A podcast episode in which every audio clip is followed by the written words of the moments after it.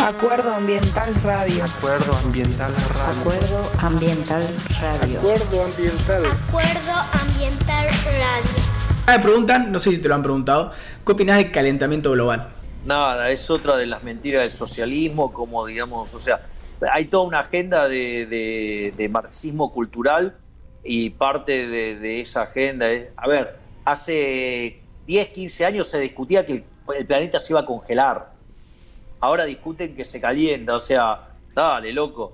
O sea, aquellos que ve, digamos, conozcan cómo se hacen esas simulaciones van a ver que las, funciones están sobresaturadas en determinados parámetros a propósito para, para generar el miedo más acá en el tiempo.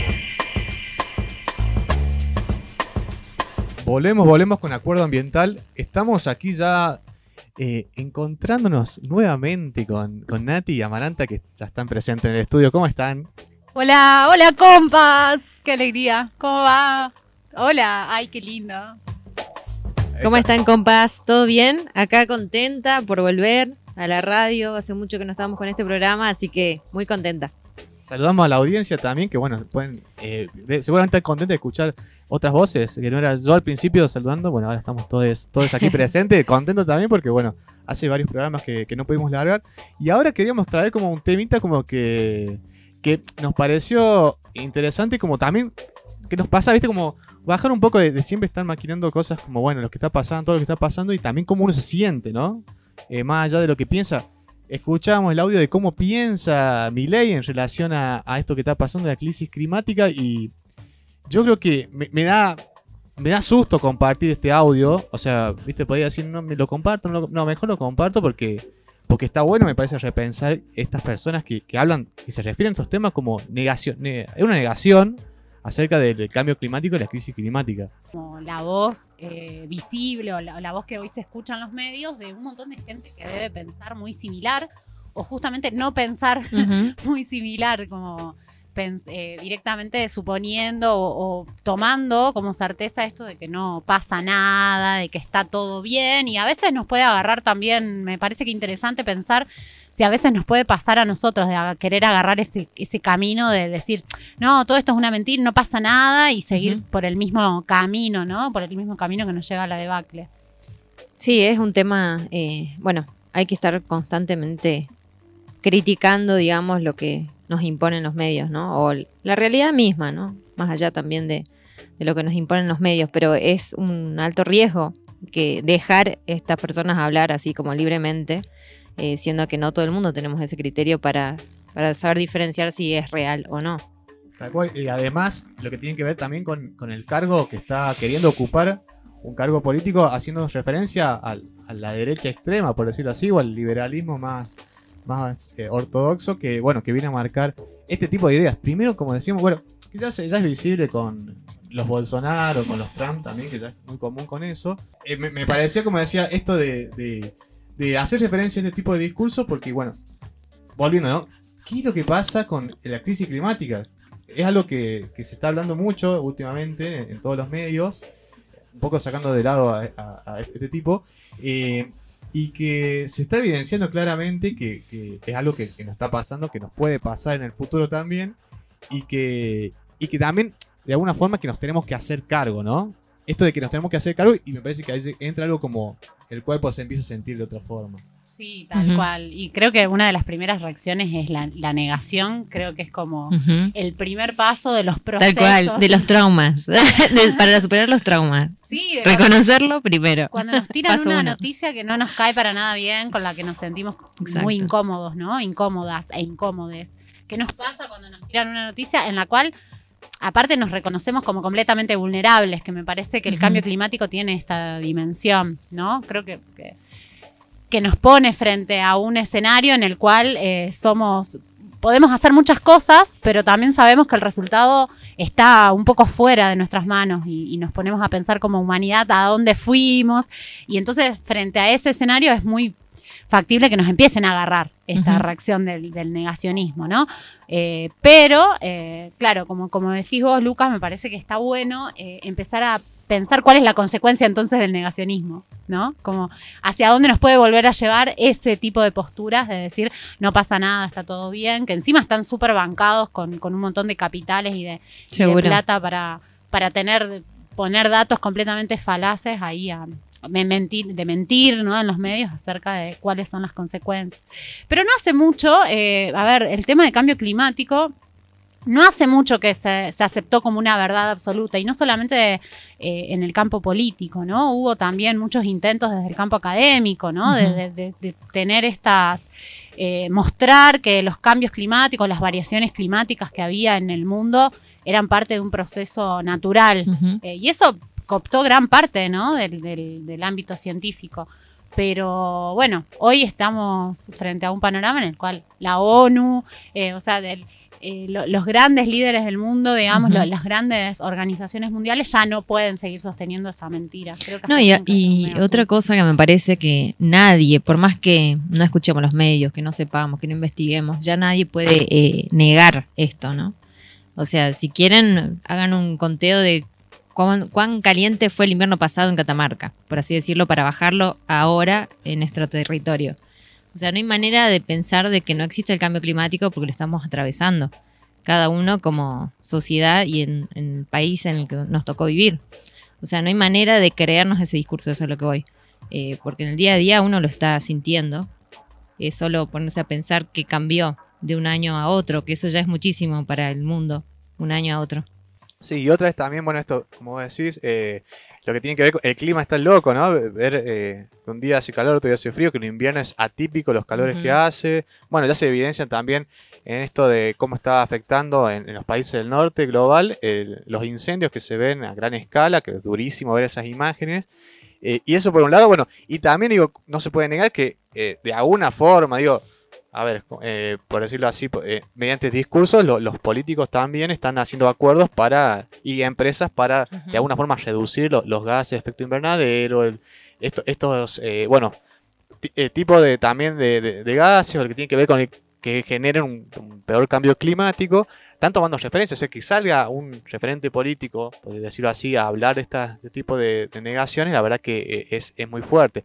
Y de ahí, para mí tiene clara relación también, bueno, el tema de, la- de las elecciones en las redes sociales y por otro lado también a, lo- a- a los pibes, ¿no? Al piberío, a, a los, a los chicos jóvenes que también están muy inmersos en las redes y que quizás yo no creo que no puedan ver lo que está pasando afuera, pero bueno, viste como que puede estar confuso y que de alguna forma te hace... No, no, no, es mentira esto, es de- del socialismo, no, sabemos que no es del socialismo, es una realidad. Sí, yo me preguntaba, digamos, eh, cuando te escuchaba recién y, y escuchábamos el audio el otro día también, eh, a, a quiénes les está hablando, digamos. Claro. Les está hablando a los que piensan como él, por ejemplo, ¿no? En este caso Milei, o inclusive pensando en Bolsonaro, en Trump, que fueron personas que... Perdón, eh, ahora me, me estoy sintiendo como, como en la cabina del DJ. ¿Con tenés DJ? razón. Sí. Sí, sí. Nos, nos están saludando del otro lado, así que estamos ahí. qué, qué barra, qué barra. Pero acabo de decir Bolsonaro, acabo de decir Trump y la gente es como... que- Eh, claro. Ahí me estoy dando cuenta. Eh, tirate un paso, Bolsonaro. Pe- pensaba a quiénes les está hablando, a quiénes Claro. les están hablando estos líderes, digamos, ¿no? Si, si a la juventud, eh, que, que sí, que seguramente tiene que haber alguna parte de la juventud ahí, o le están hablando a los que ya están convencidos, o, eh, o están hablando contra una pared, porque también a veces pienso eso, como que necesitan decir cosas eh, para, para quedarse tranquilos con su conciencia, o sea, es muy... eh, la gente que ya está convencida de que hay que seguir por ese camino, eh, muy difícilmente escuche eh, las, las evidencias que hablan por sí solas.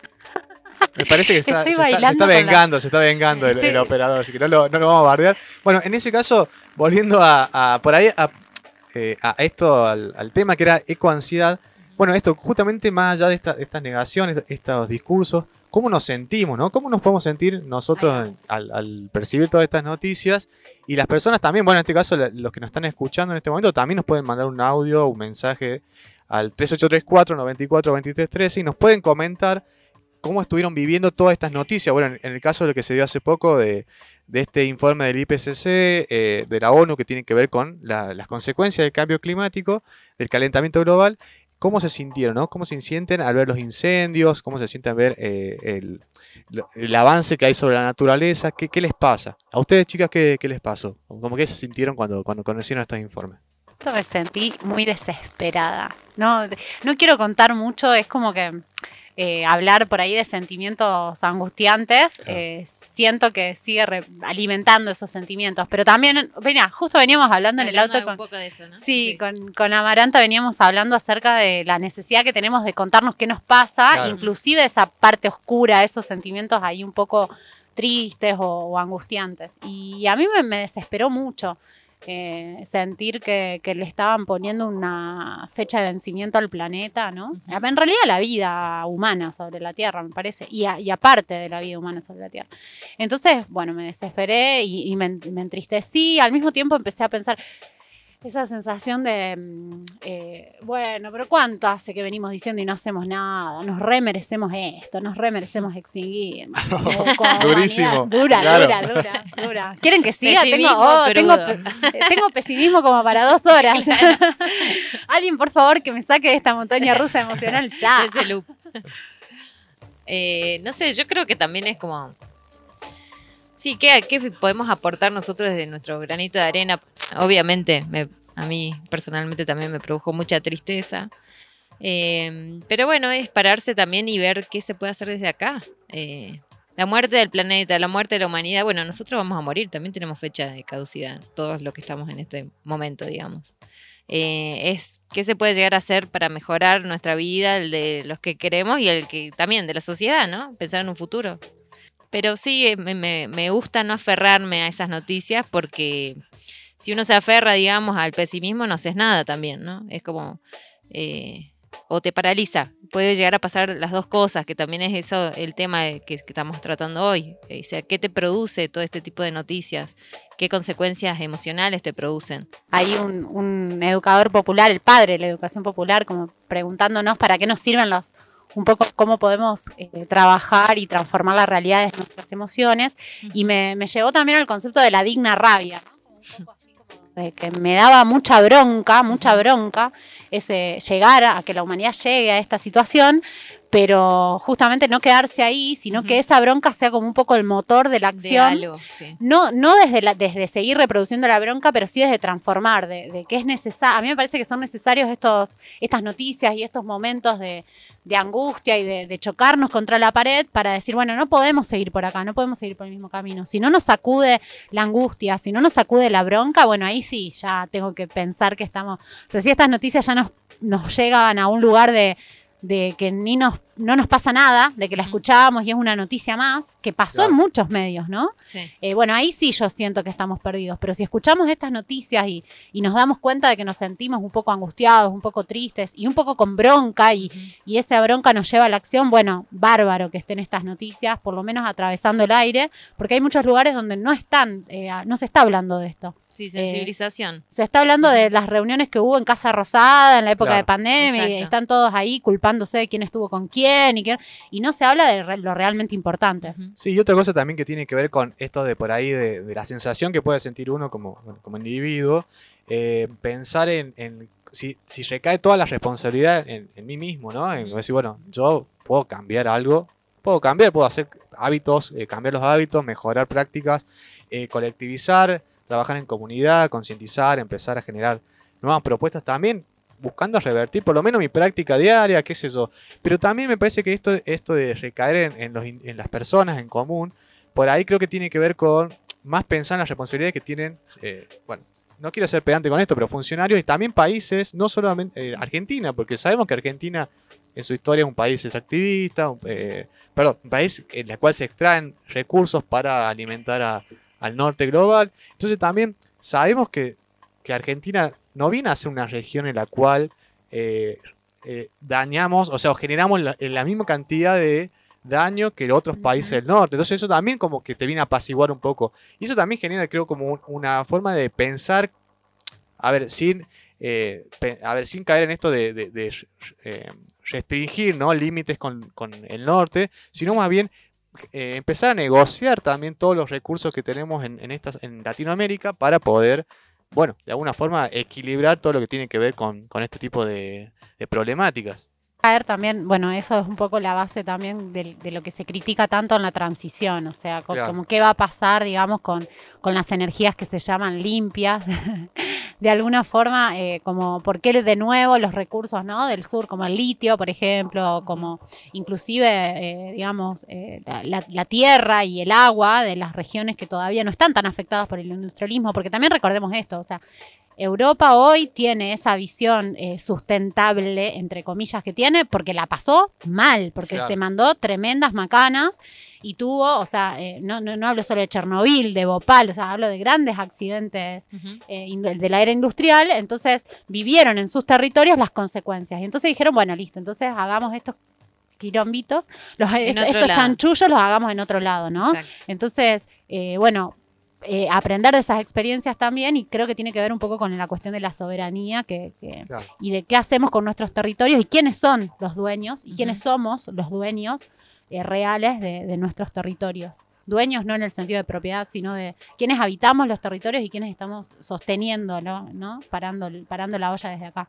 Sí, sobre todo también eh, eh, la falsa idea de progreso, ¿no? Pensar de que, bueno, eh, que vienen de afuera nos van a nos van a eh, ayudar, digamos, al crecimiento económico, que es por lo general lo que con lo que te engañan o con lo que engañan a la población.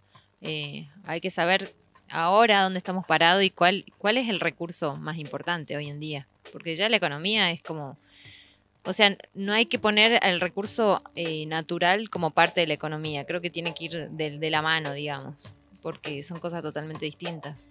Uno es finito y el otro no. Muy bien, y por, justamente, bueno, esta charla, eh, que la había comentado la otra vez, esta charla me parecía súper interesante porque es algo que uno se, lo siente y está bueno también exteriorizarlo o compartir, a ver, como le decía, a ver qué, también qué piensa la, la gente que nos está escuchando. Quería compartirles un, un fragmento de un podcast que es de una bióloga, que el, el podcast se llama Bióloga Millennials, que la había contado el otro día, ¿se acuerdan? Eh, ella es Lupe Irone y nos cuenta eh, en este caso acerca de la, de la ecoansiedad. Eh, Lupe Irone, bióloga, y eh, trabaja en un podcast que se llama eh, Bióloga Millennials. Lo pueden encontrar en Parque Podcast. Vamos a ver ahora si podemos.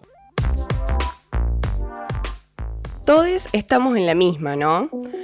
Nos genera ansiedad pensar en el futuro y un poco que nos cuesta encontrar motivación en el presente ante la crisis climática y ecológica que estamos viviendo. Y coincide con la idea de ecofobia, un concepto que encontré cuando me preguntaba si las noticias sobre la crisis estarían afectando nuestra capacidad para reaccionar. Una buena es que la ciencia nos puede dar algunas respuestas. La otra es que no estás solo, sola, sole. Hoy les voy a contar sobre la ecoansiedad, la ecofobia y cómo combatir el miedo al futuro. ¿Qué es ecoansiedad? Bueno, la Asociación Americana de Psicología de Estados Unidos la define como un miedo crónico al destino trágico del ambiente. Tranquilo, no se asusten, no es un trastorno de salud mental, es una respuesta emocional normal a una amenaza muy real y presente. Y esa respuesta se acerca bastante a lo que sería una crisis existencial. ¿Les suena? Relacionado a la ecoansiedad, encontré el concepto de ecofobia, desarrollado por David Sobel. Él lo definió como el miedo y la tendencia a huir que generan las niñas recibir todo el tiempo información sobre catástrofes ambientales. Imagínate esto, estás en la escuela y te enseñan que en el tiempo que dura el recreo, más de 10.000 hectáreas de selva van a desaparecer. Se entiende el motivo, es concientizar sobre la destrucción de la naturaleza. Pero Sobel dice que comunicarlo de esta forma aleja a las niñas del mundo natural en lugar de acercarlos. Les genera ecofobia.